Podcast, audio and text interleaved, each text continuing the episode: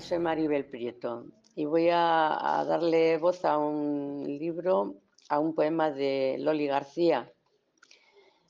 Se titula Alba, de Natura. El libro se llama Natura.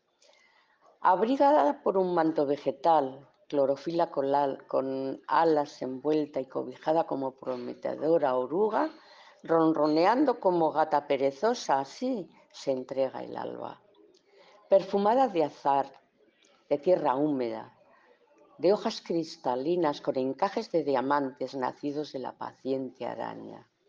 Serena y poderosa cual azor disfrutando del viento, brisa suave todavía dormida, luz naciente que vivifica, caminos pedregosos que hablan y bailan y entretejen y enredan los aires y venires del horizonte de los horizontes compartidos.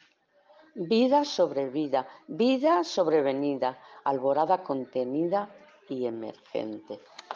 Buenas tardes, soy Irati y os voy a leer eh, un poema que sale en la revista cuatrimestral de los talleres de tertulias periodísticas de la voz de los mayores de Bisan. Y concretamente este es un poema de Ricarda Román que acude al Bisan Sansomendi. Se titula Sopas de ajo. Como, recuerdo la vida, que ahora decimos de antaño. El padre llegaba a casa al salir de su trabajo. Todos juntos a la mesa, a cenar sopas de ajo. La mujer le preguntaba, ¿te ha ido bien? ¿Estás cansado? Y él les decía a los hijos, hijos, ¿ya habéis estudiado? Que ya sabéis que en la vida hay que estar muy preparado. Se sentaban junto al fuego, siempre el padre preocupado por educar a los hijos aunque estuviera cansado. Ahora el mundo está cambiando. No hay horas para la cena, cada uno por su lado, y el otro que tiene inglés, el otro que está entrenando. Tú cenas una ensalada porque te estás engordando. Todos juntos a la tele y todo el mundo callado, esperan con ilusión a que empiece Gran Hermano y lo único que escuchas, ¿quién es el que tiene el mando? Adiós a la vida de hogar, adiós a las sopas de ajo. Ascensión es mi nombre. Esto que voy a leer es de Bill Bosman, Educar. Cuanto se hace en las escuelas y en las universidades es mucho más importante y decisivo para el porvenir que cuanto se hace en todas nuestras oficinas, fábricas y despachos. Allí se forman o se deforman las personas. Si se pretende solo desarrollar el cerebro, embutir el cráneo, se fabrican robots, perfeccionados, pero no personas. Educar no significa solo desarrollar la inteligencia, sino formar al ser humano entero, incluso el corazón y el carácter. Educar quiere decir transmitir de generación en generación aquellos valores espirituales que dan a la vida significado y densidad. Esta transmisión no se consigue solo por medio de palabras. Exige sobre todo que las palabras se vuelvan palpables y visibles en la vida personal. Educar es una misión común para las familias, las escuelas, las universidades, la prensa, la radio, la televisión y la publicidad. Una gran responsabilidad. Vamos a leer otra poesía de Julia Vadillo. Se titula Soñé. Soñé que ya no había árboles y con tal páramo desierto sin vida y futuro incierto, por el fuego y abuso de la tala sin controles. Fue tanta la pena mía que lágrimas lloré a raudales, al viento el mundo pardo y sin rosales, al ver el mundo pardo y sin rosales, y que todo entra en agonía. Cuando levanté la vista con mis ojos anegados, los muebles ya, transformados iban dándome una pista. Todo lo que tuvo vida y ahora era madera, verdegueaba de manera a un bosque parecida. Llenos los brotes estaban, cada cual según su clase, y para que yo no llorase, sus hojas me acariciaban. Y las cenizas esparcidas de las maderas quemadas, cual el ave fénix resucita, tomaban parte agradecidas. Mesas, ventanas, sillas, camas, libros, armarios, parqué y objetos varios, también hasta las cerillas. Todos se unieron a mi llanto, porque en su día fueron cortados y sin piedad, sin piedad mutilados, sin escuchar su, su lamento. Hablaban de la importancia de su existencia en el mundo para atraer a la lluvia y fuera fecundo, y un buen aire con transparencia. Desperté sin más dilaciones y llené de pinos mi monte, que se vea verde el horizonte y se oiga de las aves sus canciones. Pinos, abetos, hayas, robles y un sinfín de arbusto bajo, con el tiempo lluvia trajo, haciendo a nuestros montes nobles. Con cómo mentalizar al hombre del que todo esto es necesario y para el alimento diario respirar y no morir de hambre. Érase una vez un viejete de 80 años, regordete, que creía que teniendo lleno el monedero estaba a sus pies el mundo entero, hasta el amor de la mejor moza de tantas como había en Somoza. Se apostó con un amigo sus tierras y hasta su casa, que aquella hembra no le tomaría aguasa y que se casaría en domingo. Habló con el padre de la chica y le dijo, la cuidaré con esmero, seguro que le gustará ser rica. Ni a ella ni a ti ha de faltaros dinero. Si me la entregas en matrimonio, vivirás como te dé la gana.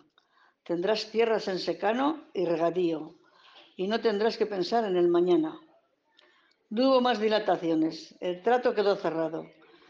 Habló con su hija con atenciones, sin pensar si estaba errando y gimiendo y maquinando, llamábala Sol y Lucero. Una mentira va urdiendo, que no tenían dinero ni para pagar la renta ni en fiestas comprarle un vestido nuevo. Pero, padre, el vestido no me importa. Ayudarles lo que debo. Ay, hija, lo estoy pasando de perros. Voy a ver si viendo estos hierros, si vendo, si vendo. Esta casa me gusta un montón, pero arreglarla me cuesta un riñón. ¿Y yo, papá, en qué le podía ayudar? Ya sé, me iré a trabajar a la capital. No quiero que usted lo pase mal. No, hija, tú no te debes rebajar. Y el progenitor, muy taimado a su hija, la trampa ha preparado, diciendo que estaba sin blanca, pero si tenía para apostar a la petanca. ¿Por qué no te casas, hija? Papá, yo no tengo pareja. Y el padre responde, ¿Me dejas que yo elija? Bueno, pero espero no tener queja.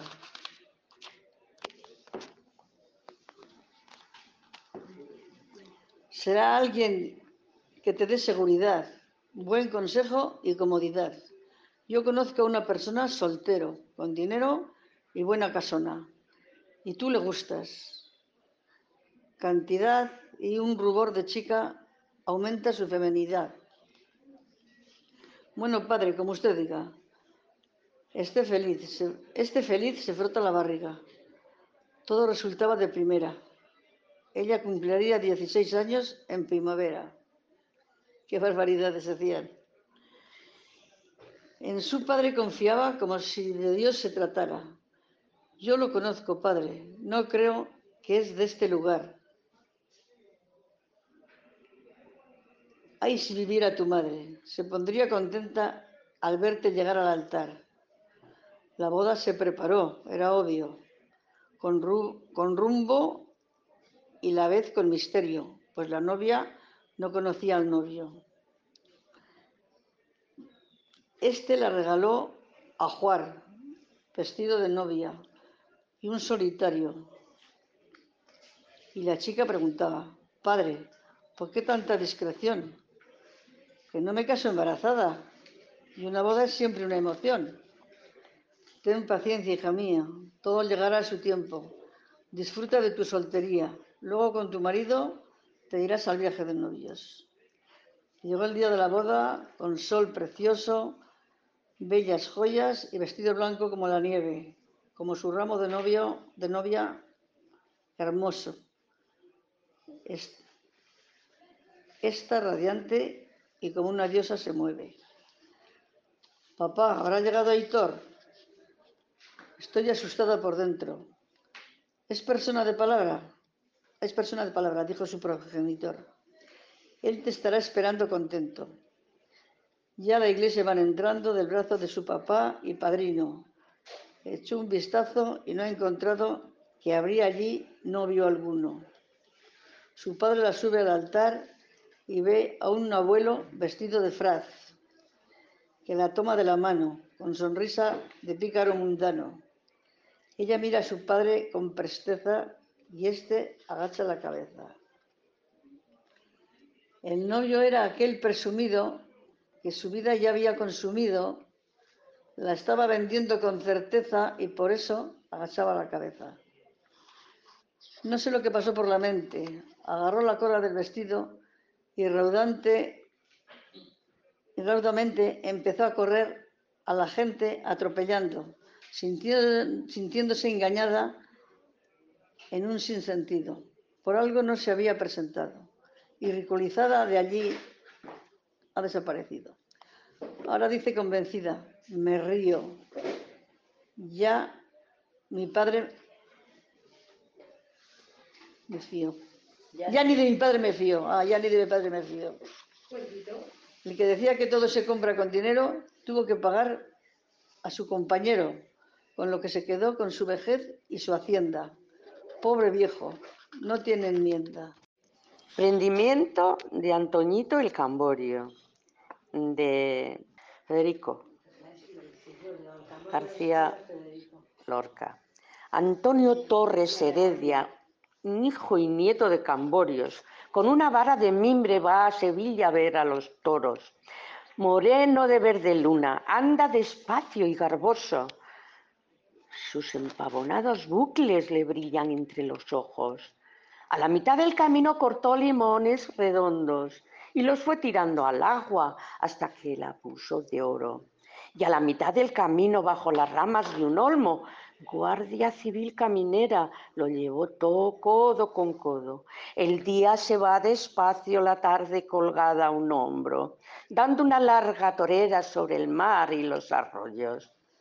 Las aceitunas aguardan la noche de Capricornio y una corta brisa ecuestre salta los montes de plomo. Antonio Torres Heredia, hijo y nieto de Camborios, viene sin vara de mimbre entre los cinco tricornios. Antonio, ¿quién eres tú si te llamaras Camporio? Hubieras hecho una fuente de sangre con cinco chorros. Ni tú eres hijo de nadie, ni legítimo Camborio.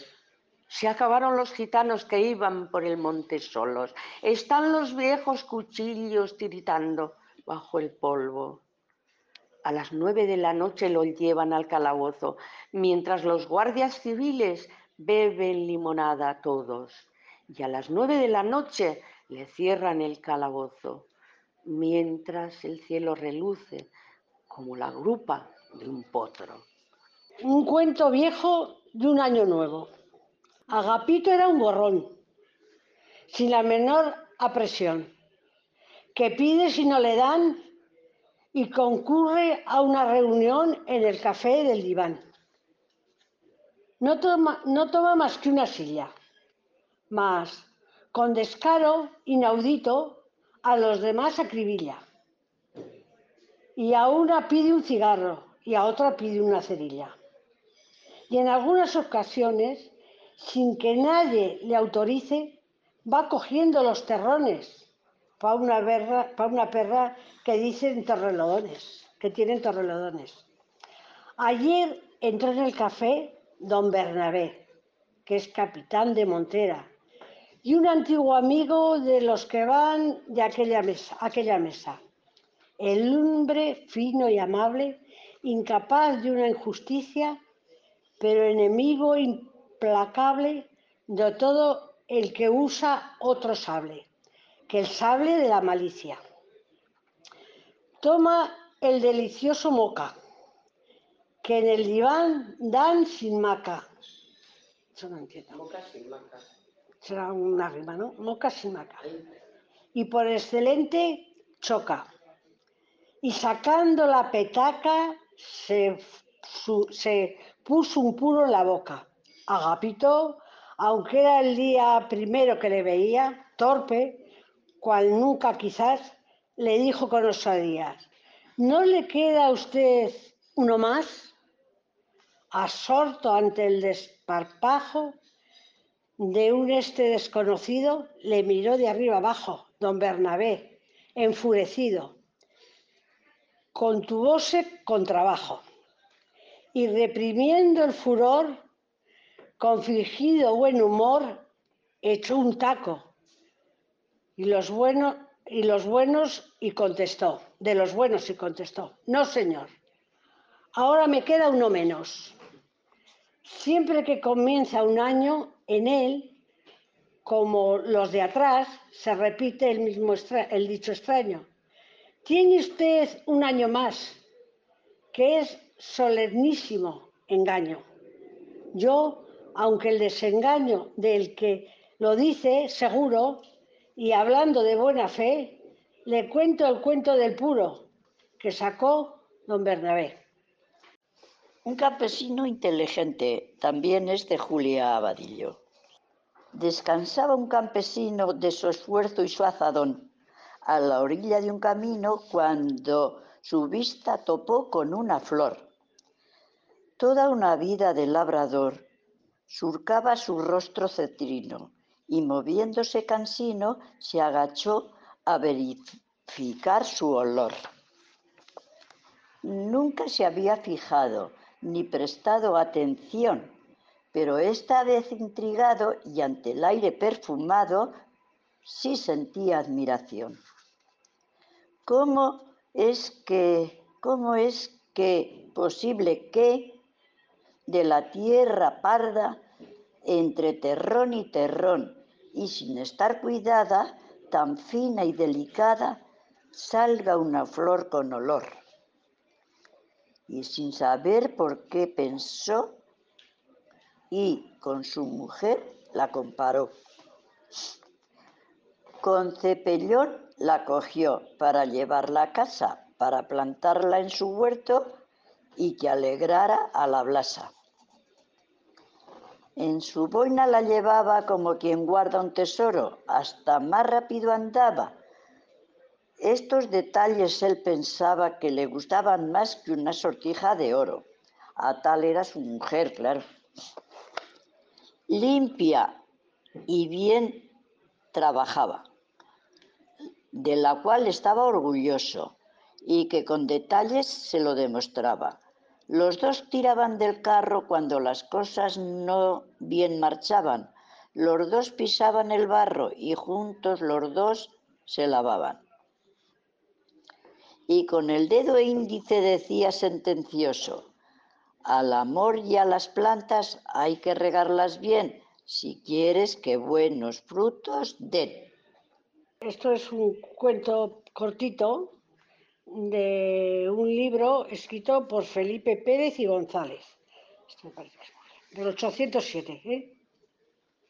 Fue a confesarse Tomasa, que, aunque casada, es coqueta y su estado no respeta.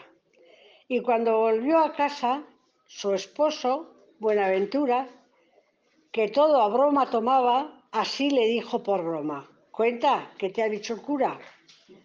Preguntar es indiscreto, secreto de confesión. En ti es más indiscreción tener para mí un secreto. Te diré la verdad, dila. ¿Piensas que me importa? Bah. De ese modo quedará mi conciencia tan tranquila. Pues verás, me preguntó si yo te había engañado. ¿Y tú? Yo, por descontado, le dije al punto que no. Luego, mirándome así de muy extraña manera, me dijo si era embustera. ¿Y tú qué le dijiste? Sí. Y luego, el santo varón, dejando en paz mi conciencia, me echó poca penitencia y me dio la solución. Voy a leer un pequeño texto de un libro que se titula Nacer Niña, de Alice Duchoutor. Es un texto que se titula La sororidad. El término sororidad proviene del latín soror, que significa hermana o prima. Es el equivalente femenino de fraternidad, pero la palabra también tiene una connotación feminista, se trata sobre todo de ayudarse mutuamente, de estar unidas. La sororidad tiene poder. Las mujeres luchan por objetivos comunes y solo juntas pueden hacerse la revolución feminista. E incluso, aunque las experiencias vividas y la lucha no impliquen necesariamente las mismas cosas, significa apoyarse y darse fuerzas para continuar con la lucha feminista es aliarse contra el patriarcado, con respeto, protegerse unas a otras, en las asambleas, reuniones y círculos de mujeres. Todas pueden compartir sus historias y reconfortarse, puesto que se comprenden, se dan cuenta de que no están solas. Voy a recitar un, poema de Emily Dickinson. El cerebro es más ancho que el cielo, y si los pones juntos, el uno contendrá al otro, holgadamente y a ti además. El cerebro es más hondo que el mar. Si colocas ambos azul contra azul, el uno al otro absorberá, como la esponja al cubo. El cerebro pesa lo mismo que Dios, y si lo calculas libra a libra, hallarás la misma diferencia si la hubiera, que separa una sílaba de un sonido, de Emily Dickinson. Diagnóstico tardío. Enfermedad tan extraña contrajo don Tirso Rojas, que consultó con médicos de fama y ciencia notoria, ninguno supo cuál era, aunque tenía por cosa indudable que don Tirso se marchaba por la posta. Un día fue a verlo un médico que había llegado de Loja y era amigo suyo antiguo y hombre de ciencia pasmosa. Cuéntale don Tirso el caso. El amigo les, le inspecciona, reconoce, ausculta y observa y al fin dice, esto me choca, es un mal raro, raro. La, la causa, por ser interna, es incógnita pero no he de descubrirla. ¿Y sabe qué mal te agobia? ¿De verdad? ¿De veras? Te lo aseguro, que al saberlo es caso de honra profesional y le dijo lo que de saber. Dios te oiga. Será pronto. ¿Acaso cuando en cuanto te haga la autopsia? Miedo. Las arrugas de mi frente los, anhelos y el dolor diseñaron en mi mente sensaciones de temor.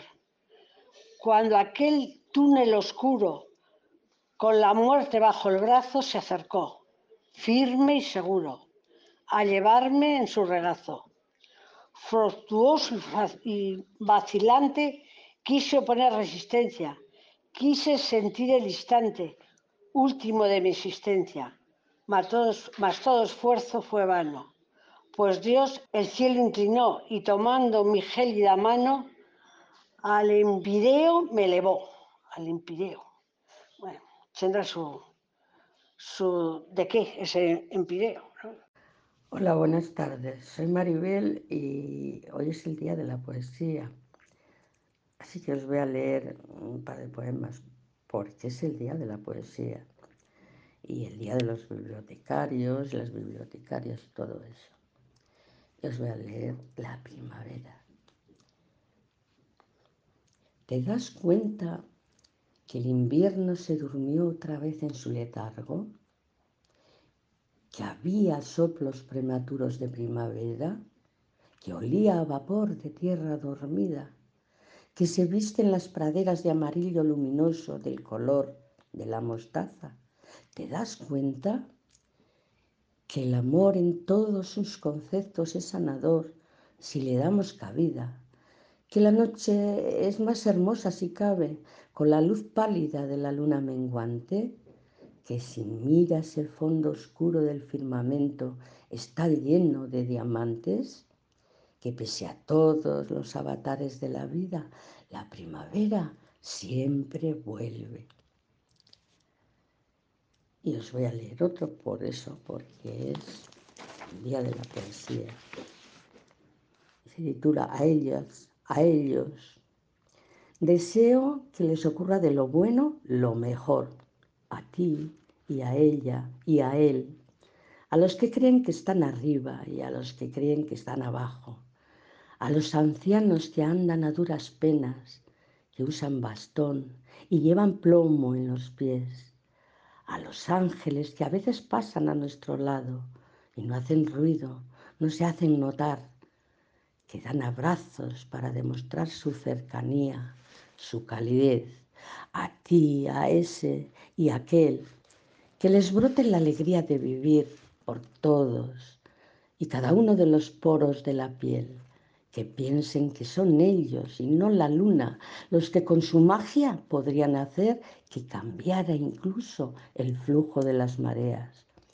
Que cuando la propia vida les vaya bajando de la nube protectora, no les deje caer de repente en el asfalto y que no le den un puñetazo ni un puntapié a un corazón frágil como el cristal, porque lo pueden romper y ellos se pueden cortar y que ni tú, ni ella, ni él sean nunca una ánfora de barro varada en la arena de cualquier playa lejana y solitaria, donde nunca pasa nada, ni nadie, ni ahora, ni luego, ni después. Buenas tardes, gracias. Soy Maite y esto lo he escrito muy humildemente pero pensando en tantas mujeres que sufren en silencio. Contemplo la primavera cuando despierto a mis hijos. El sol ya se va ocultando. El otoño está llegando. Y el frío invierno yo siento cuando oigo abrirse la puerta y una voz aguardentosa me grita, María, ¿está la cena? El silencio. Necesito hablar con alguien. ¿Con quién? Con alguien, no sé. Con el silencio tal vez. ¿Con el silencio? Está bien. Adelántate, háblale. Silencio. ¿Estás ahí? Silencio. Escúchame. ¿Qué te ha dicho? ¿Quién? ¿El silencio? No lo sé. ¿Y tú? ¿Y yo qué? ¿Qué le has dicho? ¿A quién? Al silencio. ¿A quién va a ser? Que me escuche. ¿Y bien? ¿Y bien qué? ¿Que te ha escuchado? ¿Te ha escuchado? No lo sé. Entonces pregúntale. Silencio. No responde. Solo escucha al parecer. ¿Por qué? No lo sé. Yo soy Josefina Marín. El, lo que voy a leer es el libro de Julia Vadillo, Más que palabras. Mi juventud y vejez. Ay de, mis, ay de mis tiempos mejores, ay de cuando era chavala, y mi cuerpo se movía como una pavesa con alas. Mis, pies, mis pies parecían muelles, el aire los soltaba y daba, Rápida cruzaba la calle a hacerlo lo que me mandaban. La risa estaba pronta, pocas cosas me preocupaban. Obedecía contenta y mis padres me lo solucionaban. Pero ahora ya soy mayor y las cosas han cambiado. Me muero mucho peor, me muevo mucho peor y la risa se, se ha evaporado. Lucho con la dignidad que debe tener todo ser humano.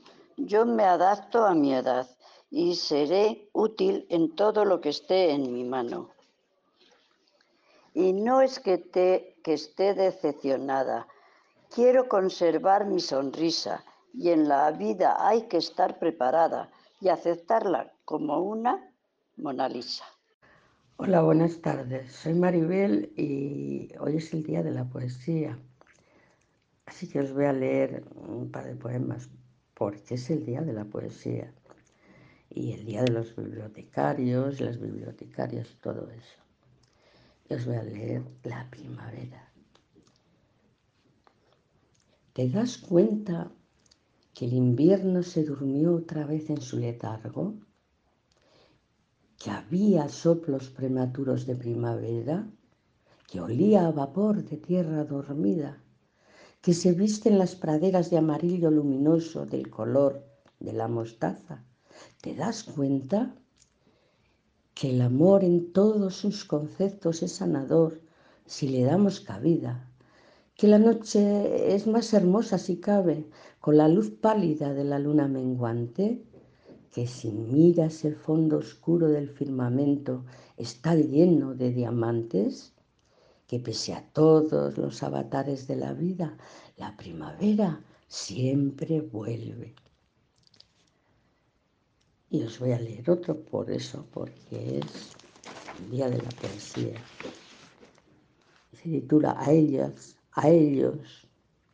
Deseo que les ocurra de lo bueno lo mejor a ti y a ella y a él, a los que creen que están arriba y a los que creen que están abajo, a los ancianos que andan a duras penas, que usan bastón y llevan plomo en los pies, a los ángeles que a veces pasan a nuestro lado y no hacen ruido, no se hacen notar, que dan abrazos para demostrar su cercanía, su calidez, a ti, a ese y a aquel, que les brote la alegría de vivir por todos y cada uno de los poros de la piel, que piensen que son ellos y no la luna. Los que con su magia podrían hacer que cambiara incluso el flujo de las mareas, que cuando la propia vida les vaya bajando de la nube protectora, no les deje caer de repente en el asfalto,